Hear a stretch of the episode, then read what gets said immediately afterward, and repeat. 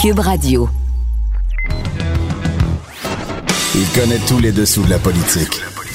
L'économie, la santé, le transport. Antoine Robitaille. Là-haut sur la colline.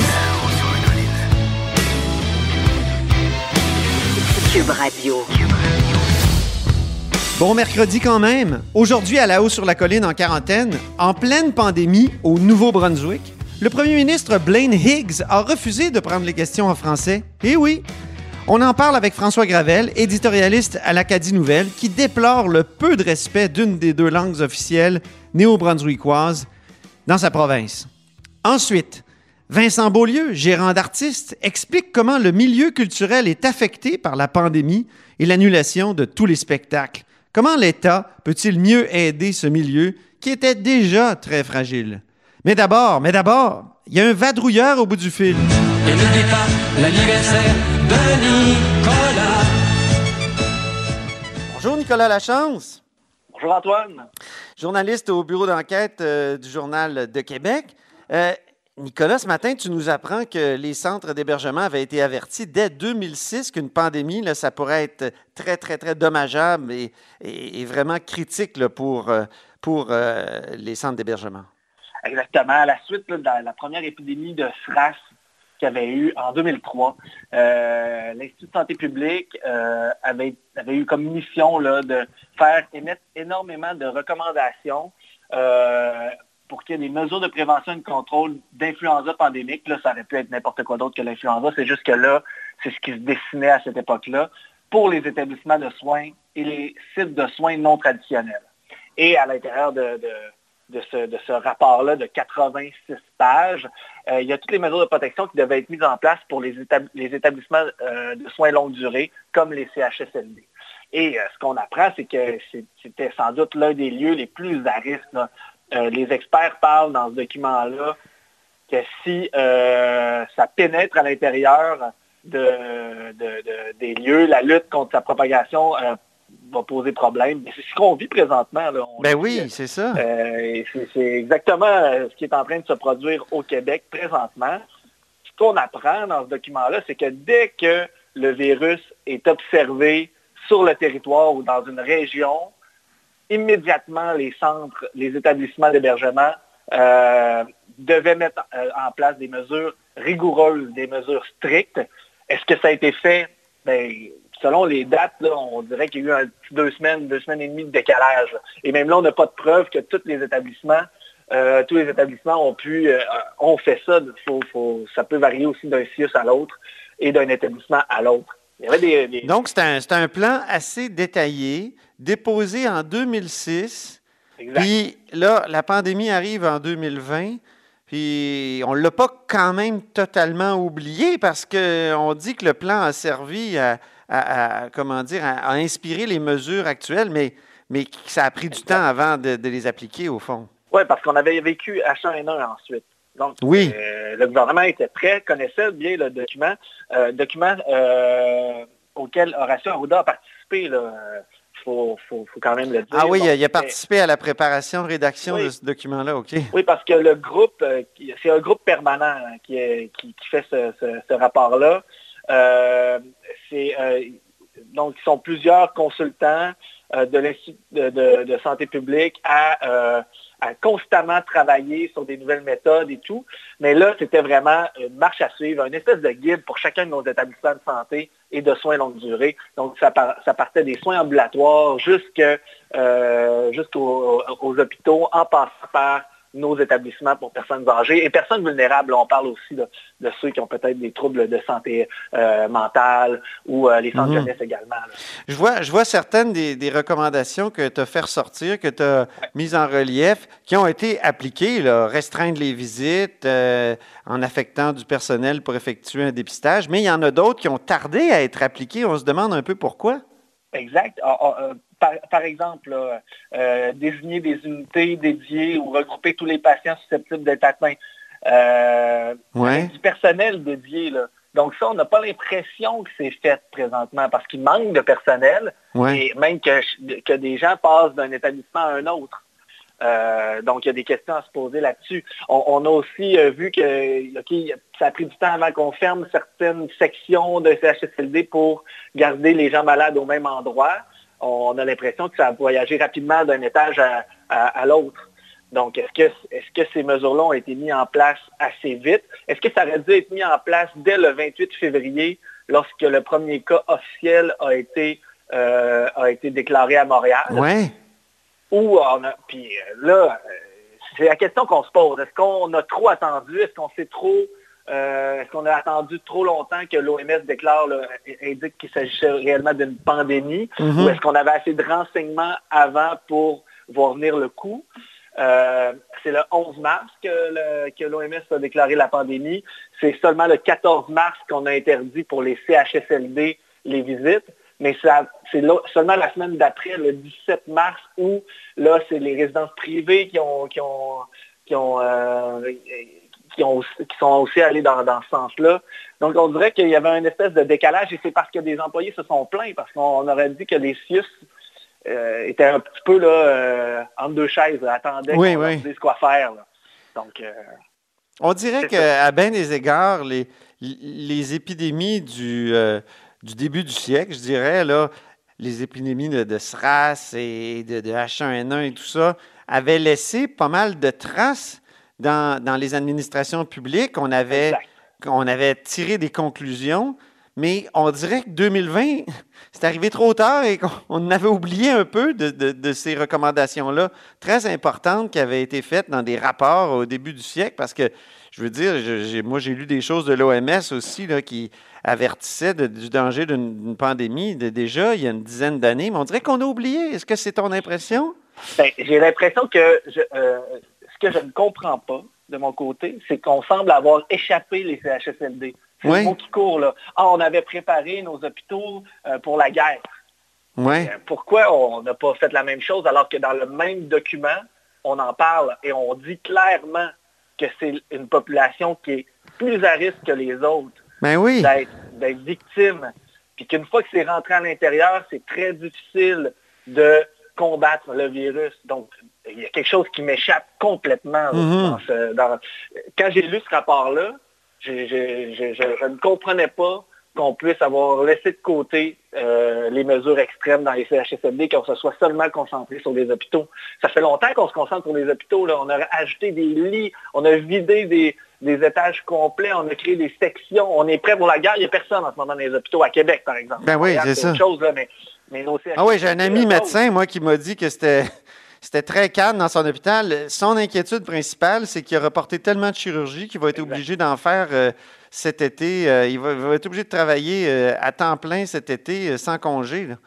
On risque de vivre un embouteillage dans les prochains mois. C'est ça, exactement, mais pas nécessairement. Oui, c'est ça, à, cause de, de, ce qu'on a fait dans les hôpitaux. C'est ça qui est incroyable, plus qu'à cause du virus comme tel.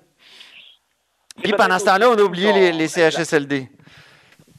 c'est peut-être aussi euh, un signe. Euh, écoute, ça fait tellement d'années qu'on parle des, soins, des piètres soins que nos personnes âgées reçoivent dans ces centres-là, aussi des, de, la, désuétude des lieux, du manque de personnel. Malheureusement, ça aura pris une crise majeure mondiale et meurtrière pour qu'on s'en rende compte. Bon, ben on va te suivre demain. On va regarder euh, si, c'est un papier, parce que j'ai l'impression que tu vas avoir des suites à, cette histoire-là, Nicolas. Ça se peut que ce soit le politique qui poursuive ça, mais oui, euh, exactement, parce que ben, on ne peut plus aller poser euh, nos questions directement au premier ministre, seulement la quelques, quelques... Envoie un courriel à Marc-André Gagnon. Oh oui, exactement. Bon. Merci beaucoup, Antoine. Merci beaucoup, Nicolas Lachance. Bye bye. Salut, salut. Il est journaliste au bureau d'enquête du Journal de Québec, euh, évidemment. Vous êtes à l'écoute de là-haut sur la colline. Là-haut sur la colline. Une entrée privilégiée dans le Parlement. Cube Radio. On va rejoindre maintenant François Gravel. Euh, bonjour. Bonjour. Il est à Caraquette car il est éditorialiste à l'Acadie Nouvelle. Alors, euh, François Gravel, je voulais parler de, des langues officielles euh, au Nouveau-Brunswick pendant euh, cette période terrible de pandémie que nous vivons.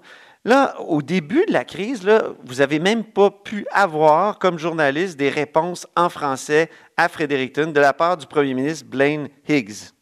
Expliquez-nous Oui, ce qui s'est passé. Le gouvernement du Nouveau-Brunswick, il fonctionne comme celui du Québec en ce qui a trait aux communications pendant la pandémie. Tous les jours, le premier ministre, Blaine Higgs, participe à une conférence de presse. Il donne les plus récents développements, les statistiques, les nouvelles indications à suivre. Et il est accompagné par l'équivalent de votre docteur Horatio. C'est la médecin hygiéniste en chef du Nouveau-Brunswick. Elle s'appelle le docteur Jennifer Russell. Blaine Higgs, c'est le seul élu à participer à ces conférences de presse. Il n'y a pas de ministre avec lui. Et il est unilingue anglais. Ce que ça signifie, c'est que pour écouter ce qu'il a à dire, il faut soit l'écouter dans sa langue, l'anglais, ou encore l'écouter à travers la traduction simultanée. Euh, Blaine Higgs aussi, il participe à chaque semaine à une émission de radio à la CBC pour bien faire passer le message de son gouvernement. Oui. C'est en anglais, encore une fois. Il ne peut pas le faire en français parce qu'il n'est pas bilingue, mais surtout, il refuse qu'un ministre ou un sous-ministre bilingue le fasse à sa place. C'est un opposant au bilinguisme. hein? C'est un opposant au bilinguisme officiel, lui.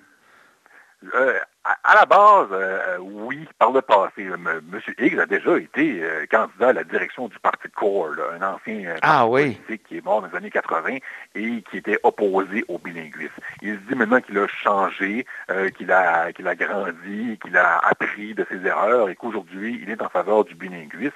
Mais dans les faits, sans euh, se battre officiellement contre le bilinguisme, il ne parle pas français. Il avait promis d'apprendre la langue, il a renié sa promesse.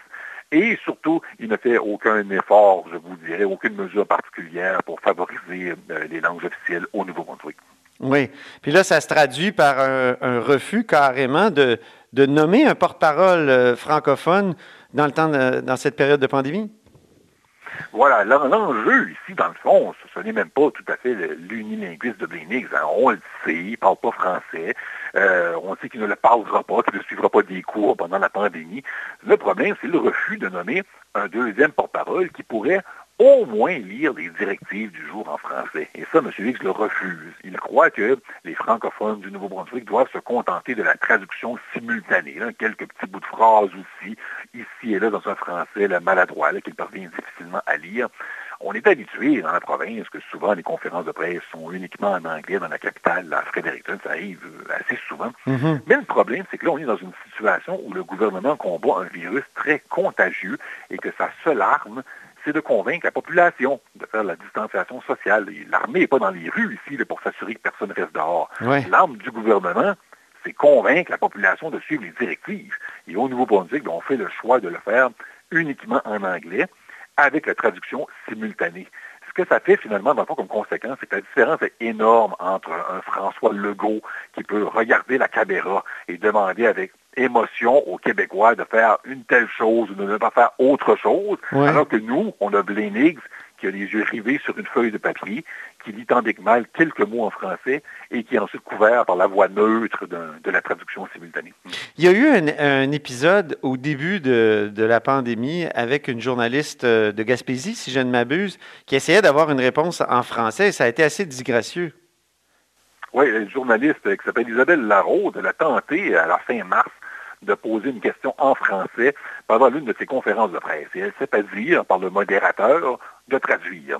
Elle a demandé au, mo- au modérateur de lui-même traduire la question au premier ministre. Ah oui? Il a refusé et il a insisté pour que Mme Larose pose sa question en anglais, ce qu'elle a fait, mais pas avant de le lâcher une phrase lourde de sens qui a fait beaucoup réagir. là. Je pensais que le Nouveau-Brunswick était une province bilingue Ouais. ça n'a pas, ça n'a pas ému le moins du monde, le premier ministre. Et c'est seulement deux jours plus tard, quand la commissaire aux langues officielles du Nouveau-Brunswick lui a fait remarquer à l'interne qu'il agissait contre la loi ici. Dans notre province, c'est dans la loi. On a le droit de s'adresser au gouvernement dans la langue de notre choix. Si j'appelle, moi, comme contribuable au ministère pour avoir l'information, on doit me trouver quelqu'un qui parle en français. Et c'est seulement là que M. Higgs a accepté que les questions lui soient posées dans les deux langues. Alors, il écoute la question en français. Autrement dit, c'est Avec- autrement dit, c'est lorsqu'il a été ramené à l'ordre par euh, la commissaire aux langues officielles du Nouveau-Brunswick, c'est ça? Ou, ou- ou Absolument. du Canada? Euh, Non, du elle- Nouveau-Brunswick. Sinon, l'interdiction serait encore en place malgré euh, la petite controverse avec euh, la, journaliste gaspésienne. Euh, ça aurait créé une controverse médiatique, mais ça a surtout mis en valeur à quel point la place du français est loin dans les priorités du gouvernement Higgs présentement. Les francophones, c'est pas rien là, au Nouveau-Brunswick quand même. vous, représentez quelle portion de la population? Rappelez-le pour, pour les, les, auditeurs. On représente un peu moins que le tiers de la population du Nouveau-Brunswick. Euh, le gouvernement euh, conservateur, avec son chef unilingue anglophone, euh, n'avait fait élire qu'un seul député acadien et qu'il a nommé vice-premier ministre. Et ce vice-premier ministre-là a, remis sa démission en raison d'une autre controverse tout juste avant la, la, crise de la pandémie en question. Ce qui fait que présentement, il n'y a aucun député acadien dans le gouvernement. Et aujourd'hui, avec cette situation-là, Blaine Higgs tourne le dos aux Acadiens. Il fait le choix conscient de leur refuser de l'information dans leur langue, sauf par la traduction simultanée. Il fait le choix de dire que notre langue, la langue française, importe peu à ses yeux, que ce n'est pas important que le porte-parole du gouvernement puisse nous donner en français de l'information qui peut littéralement faire la différence entre la vie et la mort. Ben oui. C'est un choix qui est fait, euh, et fort probablement parce que M. Higgs ne veut pas donner l'impression à sa base militante en particulier ces militants les plus intolérants, qu'il fait une faveur aux francophones. C'est malheureusement une constante avec Higgs. Chaque fois, depuis qu'il est au pouvoir, qu'il a eu le choix entre faire plaisir à ses alliés, comme le parti politique anti-bilinguisme de la People's Alliance, qui dessine la balance du pouvoir, quand il avait le choix de faire plaisir à, cette, à ce parti d'intolérants ou poser un geste pour aider à la minorité francophone, il a toujours cherché, choisi d'aller chercher l'appui des intolérants. Et bon, on, dirait que ça va se poursuivre. Hein. Quel contraste quand même avec le sort euh, réservé aux anglophones du Québec, à la minorité, euh, à la dite minorité, parce que c'est une fausse minorité selon moi, anglophone du Québec, qui est quand même... Euh, dans un, dans, un Québec où, finalement la langue officielle, il n'y en a qu'une et c'est le français, mais dans la réalité, au fond, c'est la seule vraie province bilingue parce que les journalistes anglophones peuvent poser des questions, ont, ont aussi droit à une déclaration complète en anglais à chaque jour par le premier ministre Legault. Donc, quel contraste, hein, François Gravel? Oui, absolument. Je rêve du jour où le Nouveau-Brunswick sera bilingue autant que le Québec peut être bilingue dans ses communications. Euh, vous l'avez dit, au Québec, on pose les questions en français d'abord parce que c'est la langue officielle et ensuite, on laisse une partie pour les questions en anglais. Euh, et d'ailleurs, d'autres provinces le font aussi. En Alberta, le premier ministre Jason Kenney est bilingue. Alors, il accueille en premier les questions en anglais et ensuite quelques questions en français. Euh, la déclaration, pour revenir à l'exemple du Québec, elle est lue en français d'abord, mais on la lit aussi en anglais. Et honnêtement, si au Nouveau-Brunswick, on faisait la même chose, c'est-à-dire que Blaine Higgs euh, faisait sa déclaration et qu'ensuite, à côté de lui, il y avait un fonctionnaire qui lisait le même discours. Higgs ne parle pas, ne fait pas d'improvisation. Il prend sa feuille, il lit il lit sa déclaration de base. Et si quelqu'un la lisait en français, déjà, ça réglerait beaucoup de problèmes. Euh, mais présentement, c'est refusé. Et je répète encore, si euh, les gens demandent ça, c'est pas pour faire plaisir aux journalistes pour qu'ils puissent parler en français, c'est pas pour faire plaisir à l'éditorialiste parce que je défends la langue française, c'est pour que les francophones puissent comprendre un ben de qu'est-ce qui se dit dans ces conférences de presse. Mais là, lui doit se dire que la, majorité euh, des francophones au Nouveau-Brunswick et des Acadiens sont, sont aussi sont bilingues, parlent bien anglais. Il y a plusieurs francophones, sans doute même une majorité, effectivement, d'Acadiens qui parlent euh, l'anglais, mais ce n'est pas tout le monde.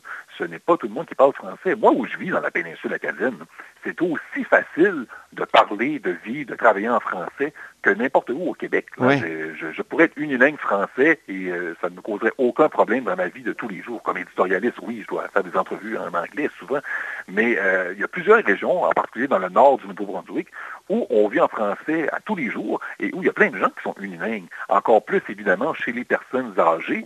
Et justement, on parle aussi du groupe de, personnes qui sont les plus susceptibles, ben de, vulnérables par rapport à la pandémie. Alors, on croirait, dans un cas comme celui-ci, que le gouvernement ferait un maximum pour trouver des solutions euh, pour livrer le message, parce que le, gouvernement le sait aujourd'hui, il ne peut pas de l'ignorance. Il sait que le message ne se rend pas bien aux francophones. Ce n'est pas euh, de l'inconscience ici, c'est du mépris carrément. Euh, c'est dangereux sur le plan de la santé publique, il y a des conséquences. Ben et pourtant, on fait quand même le choix de ne pas livrer l'information en français. Ben, merci de nous avoir euh, informés de cette situation, euh, François Gravel, éditorialiste à l'Acadie Nouvelle. Merci beaucoup, c'est un grand plaisir. Oui, plaisir partagé. Là-haut sur la colline. La politique autrement dit. Cube Radio. Au bout du fil, il y a Vincent Beaulieu. Bonjour, Vincent. Salut Antoine. Vincent est propriétaire de l'agence BAM qui fait dans l'organisation de spectacles et dans la représentation d'artistes du milieu culturel québécois. Vincent, euh, on se connaît bien? Oui, absolument. Ben oui. J'ai été son prof de sciences politiques euh, au collégial. On Ouais. a couru ensemble au club de course de l'Université Laval. Puis là, on fait des intervalles ensemble sur vélo. Exactement. Mais là, c'est pas pour pas parler de sport ni de sciences politiques qu'on va se parler, mais, mais plutôt de, de- des problèmes d'un gérant à l'ère de la pandémie. Parce qu'évidemment, tu es un gérant d'artiste, tu es dans l'organisation de spectacles, puis je me dis, ça doit être épouvantable. Vous êtes les premiers à avoir été touchés par ça. On a empêché le- les gens d'aller à votre spectacle. Parle-nous un peu de, de- de comment on vit ça comme, comme gérant à l'ère de la Ben, pandémie. Écoute, ça a été une, euh, une gestion de crise depuis le 13 mars dans les fêtes, à partir du moment où le gouvernement a annoncé la mesure qu'il ne pouvait pas avoir de rassemblement de plus de 250 personnes.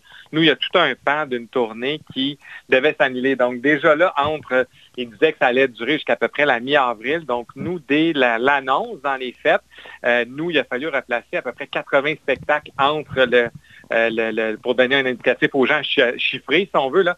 C'est vraiment, donc entre le, entre le 15 mars et le 15 avril, il y avait à peu près 80 spectacles qui étaient en tournée pour nous autres. Il a Aïe. fallu replacer. Et depuis là, ben, on replace et on replace un paquet de tournées.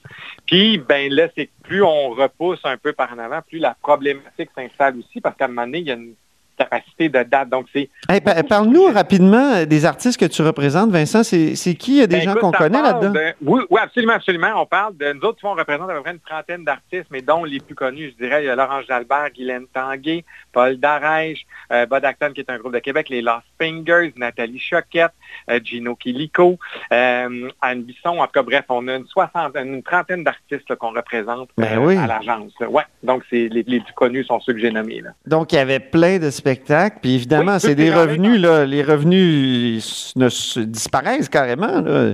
Littéralement, 100% des revenus sont disparus. Donc, et pour nous, et pour l'artiste, et pour le diffuseur aussi, parce que la salle de spectacle, elle, qui avait vendu les billets, le, le revenu se trouve à disparaître dans son année financière, si on veut, Mhm. parce que le spectacle n'aura pas lieu. Donc, euh, dans cette année-là, mais qui est reporté à une date ultérieure, ce qui fait que, oui, les revenus coupent sont tombent à zéro. Donc, beaucoup de discussions avec les comptables. Oui, c'est ça. Puis, avez-vous accès à des aides spéciales, que ce soit du Conseil des arts euh, euh, à Ottawa ou ici au Québec euh, de, de- du Calque? Ben, je dirais que les aides viennent pas justement des ministères que tu viens de nommer. Ouais. Ils vont venir, bon, nous, dans les fêtes, à date, ce que je, moi, en tout cas, personnellement, je vais parler pour l'exemple de BAM. Nous, chez BAM, dans les fêtes, qui, pour l'instant, pour qu'on se qualifie, euh, c'est l'aide euh, que le gouvernement fédéral, le gouvernement Trudeau a annoncé de, du prêt de 40 000 pour les liquidités sans intérêt qu'on peut rembourser jusqu'en 2022. Oh, Donc, ça, c'est bien. oui. c'est- Oui, c'est une très, vraiment pour le type d'entreprise qu'on a. Je dois saluer cette mesure-là parce qu'en termes de liquidité, ça nous donne un, un bon coup de main. Puis il y a un certain délai donc pour le rembourser. Dans un deuxième temps, il est sans intérêt. Donc ça, c'était hyper intéressant. Et l'autre mesure qui semble être très populaire auprès, en tout cas du moins chez nous et de mes confrères, parce qu'on comprend bien qu'on a des discussions, euh, c'est le 75% euh, du salaire qui est, euh, qui est financé, dans le fond, qui est subventionné par euh, le gouvernement fédéral. Donc, c'est les deux mesures qui sont les plus, qui, en tout cas, bref, dans, notre, dans le cas de, mon, de, de l'agence qu'on a, puis de d'autres confrères producteurs, c'est les deux mesures qui semblent être s'appliquer le mieux à nous. Parce que tu as Mais le- plusieurs employés, Vincent? Oui, nous autres, on est huit au- à l'agence. Donc, on a huit employés. J'en ai deux basés à Montréal et six à Québec. OK, donc ça te permet, ce- le 75 de garder. euh, Ben, de garder les gens à l'emploi. Oui, C'est ça. exactement. Puis là, euh, reporter des dates de spectacle, euh, c'est pas évident non plus, là, euh, j'imagine? Ben, c'est pas évident, surtout dans le, je dois dire, dans le, dans le timing dans lequel c'est arrivé. C'est-à-dire que nous, on sortait de la planification de la saison 2021, euh, 2020, automne 2020, hiver 2021. OK. Donc, pour que les gens comprennent un peu, c'est qu'on programme, les saisons sont bouquées à peu près un an d'avance. Qui fait en sorte que souvent au printemps, donc là, à partir de la mi-avril jusqu'à la mi-mai, les salles de spectacle à travers la région Québec vont annoncer leur programmation pour l'automne 20 et l'hiver 21. Donc, ces dates-là étaient pour bien des gens à 90-95% placés et devaient donc euh, être annoncées prochainement. Là, il a fallu déplacer une demi-saison, donc de la mi-mars à, à peu près au début mai, en automne. Ce qui fait que là, ça crée une congestion à l'automne. Mhm. Puis là, ben, comme je dis, ça allait dans le confinement jusqu'au 4 mai. Ah, si on Dieu. doit annuler l'été, là, il va y avoir une surcongestion en automne. Là, ça ne sera pas possible. Et là, ça va être le deuxième coup. C'est qu'on va devoir littéralement annuler des spectacles parce qu'il y a une capacité à un moment donné des marchés. Donc, dans le timing dans lequel c'est arrivé, c'est en sorte que ça crée toute une problématique, autant pour les diffuseurs que pour nous euh, et pour les artistes, de pouvoir replacer toutes ces dates-là. Parce que c'est un timing qui n'était pas très bon. Si Ben c'était oui. arrivé six mois avant, ça aurait, été, ça aurait été plus facile parce que les saisons n'étaient pas placées. Mais là, les saisons étaient placées. Ce qui fait en sorte que là, ben, il faut jongler avec les Mhm. horaires, avec les dates, avec les possibilités.